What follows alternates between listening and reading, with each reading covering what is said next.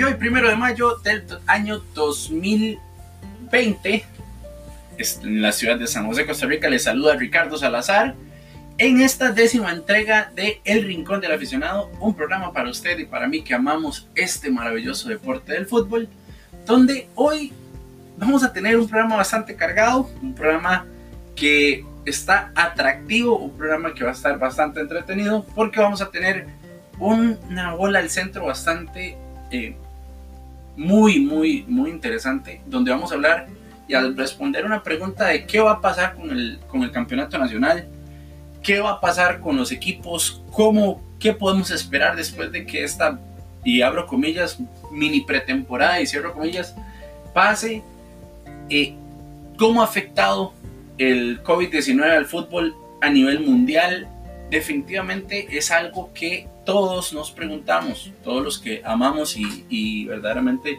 sentimos pasión por este deporte, nos preguntamos qué viene, qué va, qué va a hacer la federación, qué va a pasar, cómo se van a acomodar las fechas.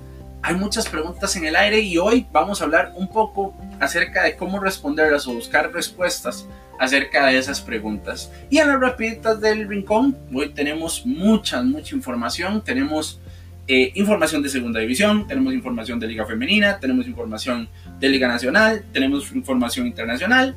Así que quédese con nosotros y disfrute de este maravilloso programa. Y como decimos, que ruede el balón.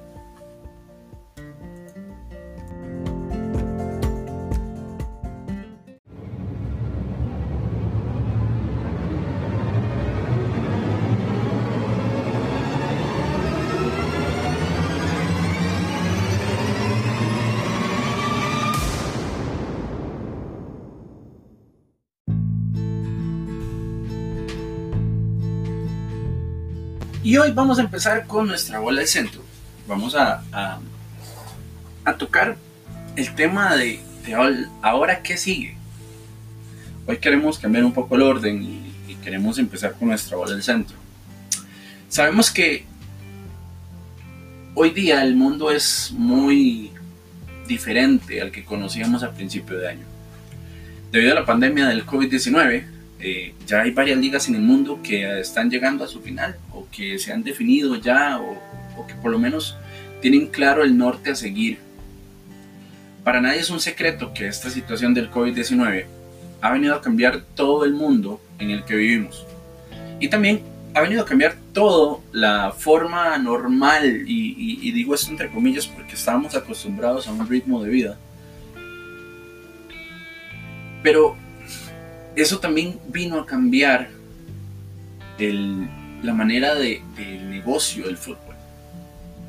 No, y es, es una, una situación que ha sido como una ola expansiva que no ha dejado el fútbol de lado. Todas las ligas del mundo ahorita están suspendidas, solo hay como cuatro en el mundo que están activas en países como Nicaragua, Uzbekistán, creo, Tarsikistán, algunos de los que están eh, y hay varias ahí, dos más que, ahorita se me olvidan. Pero la mayoría están siendo declaradas o nulas o suspendidas hasta nuevo aviso o ya definitivamente que no van a volver hasta, hasta el próximo mes de septiembre. Entonces, ahorita hay una convulsión en el mundo bastante, bastante grande en cuestión del fútbol. Por ejemplo, en Europa eh, está el ejemplo de la Liga de Holanda. En la Liga de Holanda ya se declaró totalmente cancelada, no hay ni ascenso, ni descenso, ni hay campeón. Eh, por más que un equipo hiciera más puntos que otro, no vieron viable darle el campeonato a un equipo, ni lo vieron justo. En Francia, por otro lado, también tomaron la misma decisión de ya cancelar el, campeonato, pero sí declararon campeón al PSG, más adelante lo vamos a hablar. Eh, definitivamente el, fútbol no se ha visto, no, se ve lejano a esta situación. En Italia el calcio italiano está a punto de ser suspendido, eh, según los últimos informes que, que, he estado leyendo, en prensa española y en prensa italiana, nos dicen que, que ya están a un paso de llegar a, a esa determinación. La Premier inglesa es una de las que sí quiere reanudarse y ellos han dicho, la vamos a terminar sea como sea pero de que vamos a terminar esta temporada, la vamos a, terminar. Eh, obviamente, a puerta cerrada, no lo van a hacer con multitud de gente para evitar cualquier tipo de contagio. Y ya hay equipos que han vuelto a los entrenamientos, por ejemplo, en Inglaterra, el Arsenal fue el primero en empezar los entrenamientos.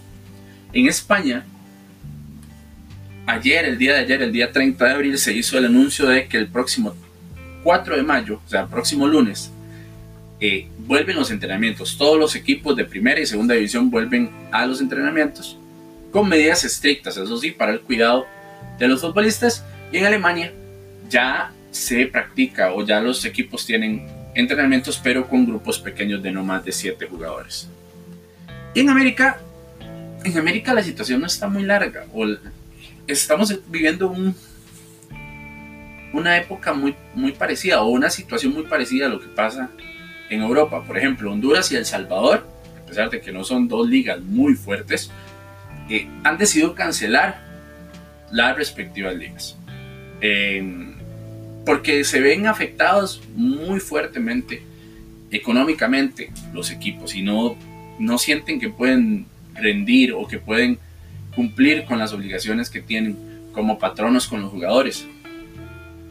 En Honduras, el entrenador del Motagua, el, líder al momento de la cancelación del, del, campeonato, Diego Vázquez denunció que a lo interior de la Liga de Honduras, de, eh, la Liga Hondureña, perdón, de fútbol, ha existido presiones para no darle el título al Motagua.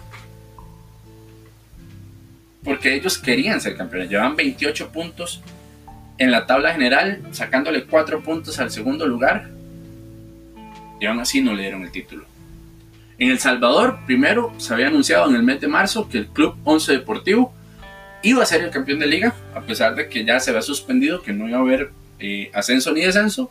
Sin embargo, el día de ayer, también 30 de abril, se anunció que se daba marcha atrás a esa, a esa declaratoria y el equipo 11 Deportivo ya no es el campeón del fútbol eh, salvadoreño. En Argentina, en Argentina que es una de, los, de las ligas más importantes en América, todavía no se tiene claro si van a seguir o no.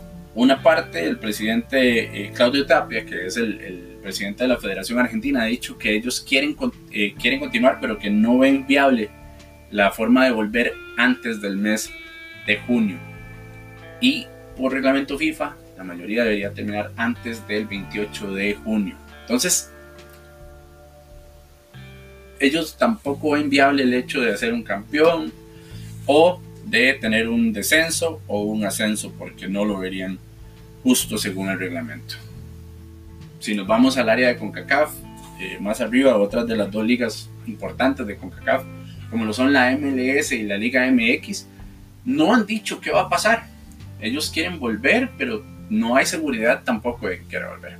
Y somos tiempos y estamos viviendo tiempos bastante turbios, estamos viviendo tiempos bastante de, difíciles y con mucha incertidumbre para todas las, las esferas económicas del, de, cualquier país. Aquí en Costa Rica no estamos muy lejanos. Hasta esta semana se aprobó el hecho de reabrir gimnasios con un 25% de personas, reabrir teatros con un 25% de personas, reabrir eh, eh, actividades con un 25% de personas. Sin embargo, eh, no estamos cerca de volver a la, normalidad. Hay lugares que no pueden abrir como los bares, las discotecas, esos todavía no se pueden abrir debido a que no cumplen con los avales para eh, contar con el distanciamiento social requerido. El fútbol es una industria que mueve montones de dinero entre contratos de jugadores, cuerpos técnicos, eh, colaboradores, patrocinios, vendedores ambulantes, vendedores de comida en los estadios, taquillas, llámelo como usted quiera, empresas de seguridad privada que, que van y dan sus servicios, se mueve mucho dinero. Dejar el campeonato y declararlo desierto aquí en Costa Rica es un golpe enorme a la economía. Y ojo, yo sé que mucha gente no está de acuerdo con que vuelva al fútbol dicen, no, es que el fútbol es un entretenimiento, ahorita no es necesario, ahorita el fútbol no, otro momento, porque es que la vida, la salud, sí, concordamos, la salud es más importante que el dinero. Sin embargo, el presidente Fernando Campo, el presidente de la liga, ha declarado que ellos saben que de la, de industria del fútbol dependen más de 1.500 familias sus ingresos. Todos estamos viendo afectados por esto. No es que los medios de comunicación están presionando para volver. Obviamente a, los medios de comunicación les sirve que vuelva el fútbol. ¿Por qué? Porque hay patrocinios, porque hay contratos, porque hay personas que dependen de esto. Los equipos, los equipos necesitan volver. ¿Por qué? Porque se acaban los recursos. El día 29 de, de abril, creo que fue el 29 de abril, el presidente de Cartaginés salió a decir que si él, que si el día de ayer no se daban respuestas claras de cuándo volvía el fútbol, para él llegar al 11 de mayo a pagar las obligaciones con sus jugadores, con la caja, todas las cargas sociales iba a ser imposible debido a, este, a esta situación, que iba a tener que ir al Ministerio de, de Trabajo y presentar las razones por las cuales necesitaba rescindir de trabajos. El día de ayer, 30 de abril, en una reunión en que se llevó a cabo entre el presidente de la Federación Costarricense de Fútbol, Rodolfo Villalobos, autoridades del Ministerio de Salud, el presidente de la UNAFUT, Julián Solano, y los presidentes de los 12 clubes de primera división, después de evaluar el protocolo que se había presentado la semana pasada ante el Ministerio de Deportes, se llegó al acuerdo unánime. Ojo, fueron todos, ya llegaron a un acuerdo de que hoy, primero de mayo, todos los equipos volverían a los entrenamientos. Eso sí, no hay fecha clara para el regreso del campeonato. No tenemos una fecha clara. Ahorita, los dos equipos deben velar por hacer cumplir el protocolo que se presentó ante el Ministerio de Salud al pie de la letra. Y ojo, recalco, fue el Ministerio de Salud quien da la aprobación.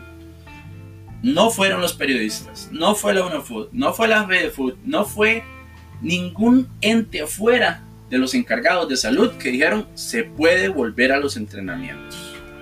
Ellos son los que saben, ellos son los que manejan ahorita esta situación de una manera bastante buena, considerando la cantidad de muertos y la cantidad de casos recuperados que tenemos en el país.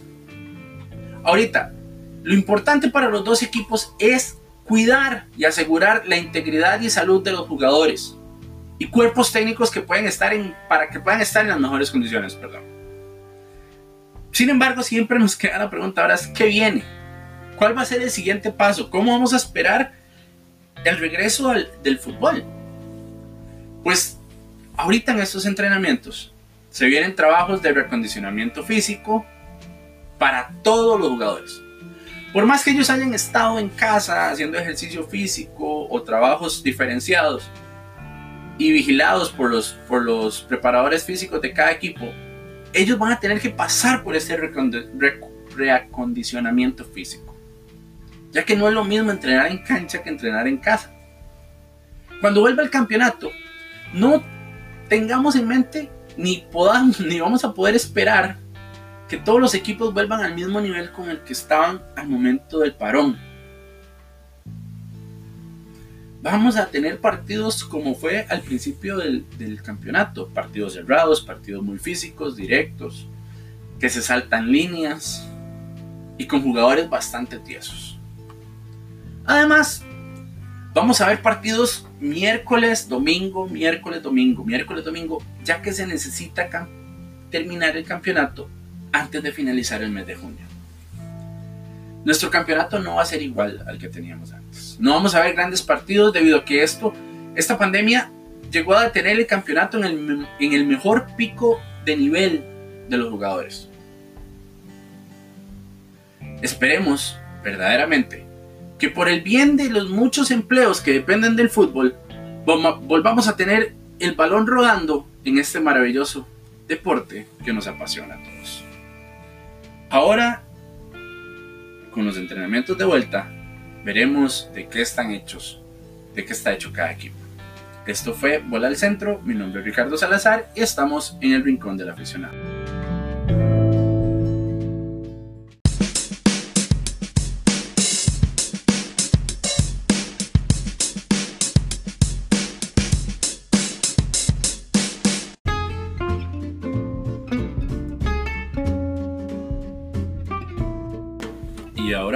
Con la rapidita del rincón.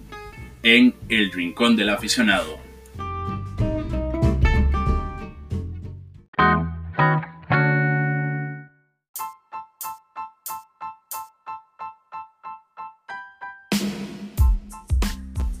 Y hemos llegado a la hora de las rapiditas del rincón, donde tenemos la información más relevante de esta semana. Número 1. Después del primero de junio cambiarán las reglas en el fútbol. Con la intención de hacer el juego más dinámico y con menos interrupciones, recientemente se aprobaron unos cambios en ciertas reglas del fútbol. Ya aquí en el país, el coordinador arbitral Jeffrey Solís está enterado de los cambios y dijo estar preparado para implementar dichos cambios. Entre los cambios más relevantes se encuentran 1. En la tanda de penales las amarillas previas no cuentan. Por ejemplo, si un jugador que ya tiene amarilla en el partido regular más tiempos extras y por cierta razón en la tanda de penales deben sacarle otra amarilla, no será expulsado. Básicamente en los penales vamos todos limpios. Número 2. Si un jugador ofensivo hay un, están fuera de juego, recibe el balón de un defensor por mano voluntaria quedará totalmente habilitado. Se ha fijado también la línea que separa el hombro y el brazo por debajo de la axila. Básicamente, si va debajo de la axila es mano, si va arriba de la axila es hombro. Por lo tanto, ya no se pitarán las que peguen en el hombro. Además, se podrá amonestar o expulsar a un portero que toque antirreglamentariamente el balón una segunda vez tras haber sido reanudado. Por ejemplo, que haga un saque de puerta y él mismo lo vaya a tocar para perder tiempo, le pueden sacar amarilla y si tiene doble amarilla, expulsar. Todas las faltas que se corten con un ataque prometedor de gol o de peligro de gol serán sancionadas con tarjeta amarilla y también se amonestará a todo jugador que no respete los 4 metros de distancia obligatoria en cuestión de un balón a tierra o reanudación rápida en cuestión de un tiro libre. Esta fue la primera rapidita de la semana.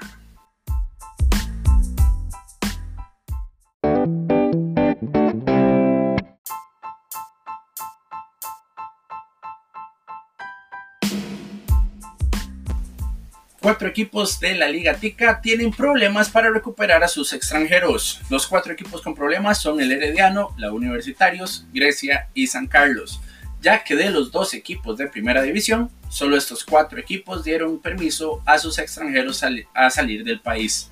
El problema que enfrentan ahorita es que no hay vuelos para regresar, ya que según los representantes de los cuatro equipos mencionados, los jugadores salieron antes de que se firmara el decreto de que los extranjeros que salieran del país perderían el estatus migratorio con el que contaban antes de salir de nuestro país. Así que esos cuatro equipos están corriendo para recuperar a sus extranjeros o ver si verdaderamente hay una posibilidad de tenerlos en sus filas después de que se reanude el campeonato. Esta fue la segunda rapidita.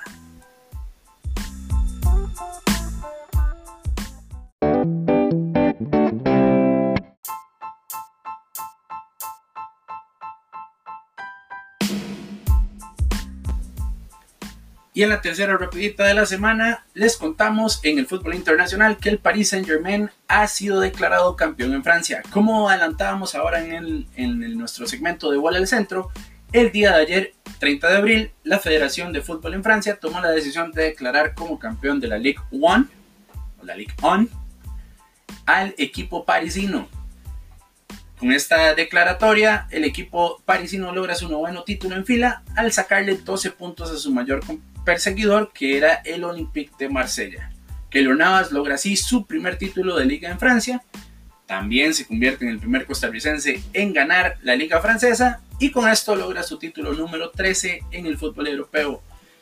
Un título diferente, un título que nadie está acostumbrado a ganar en la mesa, pero felicidades al equipo parisino que logró su novena estrella en fila. Esta fue la tercera rapidita.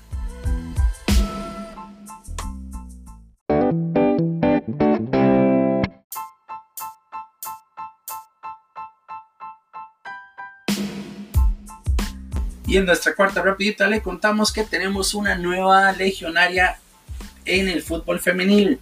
La portera Noelia Bermúdez deja la Liga Deportiva Alajuelense y se va para España, ya que el equipo femenino del Deportivo La Coruña, el Deportivo Banca, anunció hoy primero de mayo el fichaje de la guardameta costarricense de 25 años, quien había llegado hace poco a la Liga Deportiva Alajuelense. Esta sería la tercera experiencia de la guardameta de la selección nacional en España, ya que estuvo en el Levante, donde jugó dos temporadas y media, y después pasó al Valencia, donde estuvo un año, regresó al Deportivo Saprissa y después a la Liga Deportiva Alajuelense. Así que le decíamos el mayor de los éxitos a Noelia Bermúdez, que va a España a representar a nuestro país, esperando que cuando vuelva, vuelva a la Liga Deportiva Alajuelense y siga dejando el nombre de Costa Rica en alto así como lo ha dejado en su momento Shirley Cruz o Melissa Herrera, que son referentes del fútbol femenino. Esta fue la cuarta rapidita.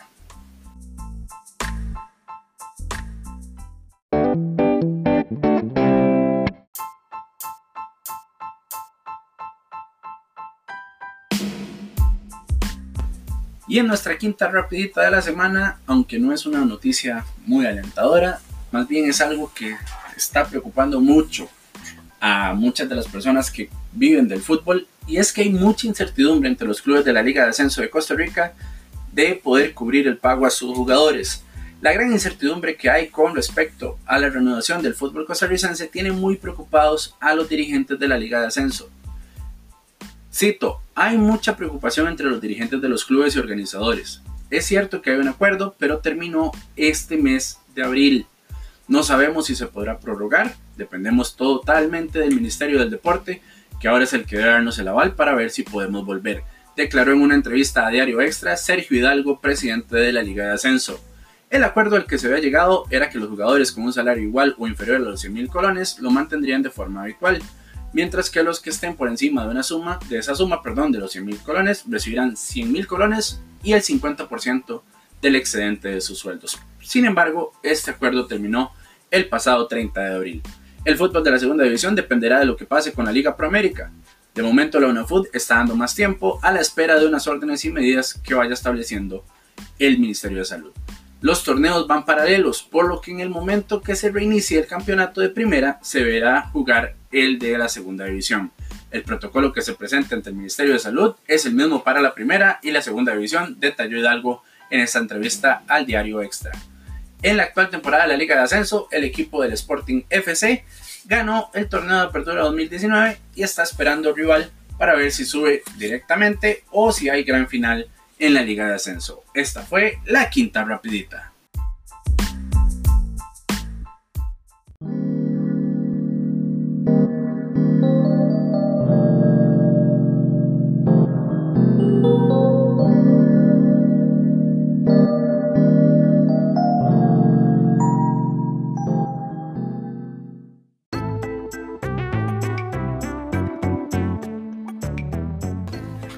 Bueno, y después de las rapiditas del rincón, hemos llegado al final de nuestro décimo programa. Le agradecemos a usted por la sintonía, le agradecemos a usted por seguirnos, le agradecemos a usted por ser parte de esta comunidad del Rincón del Aficionado.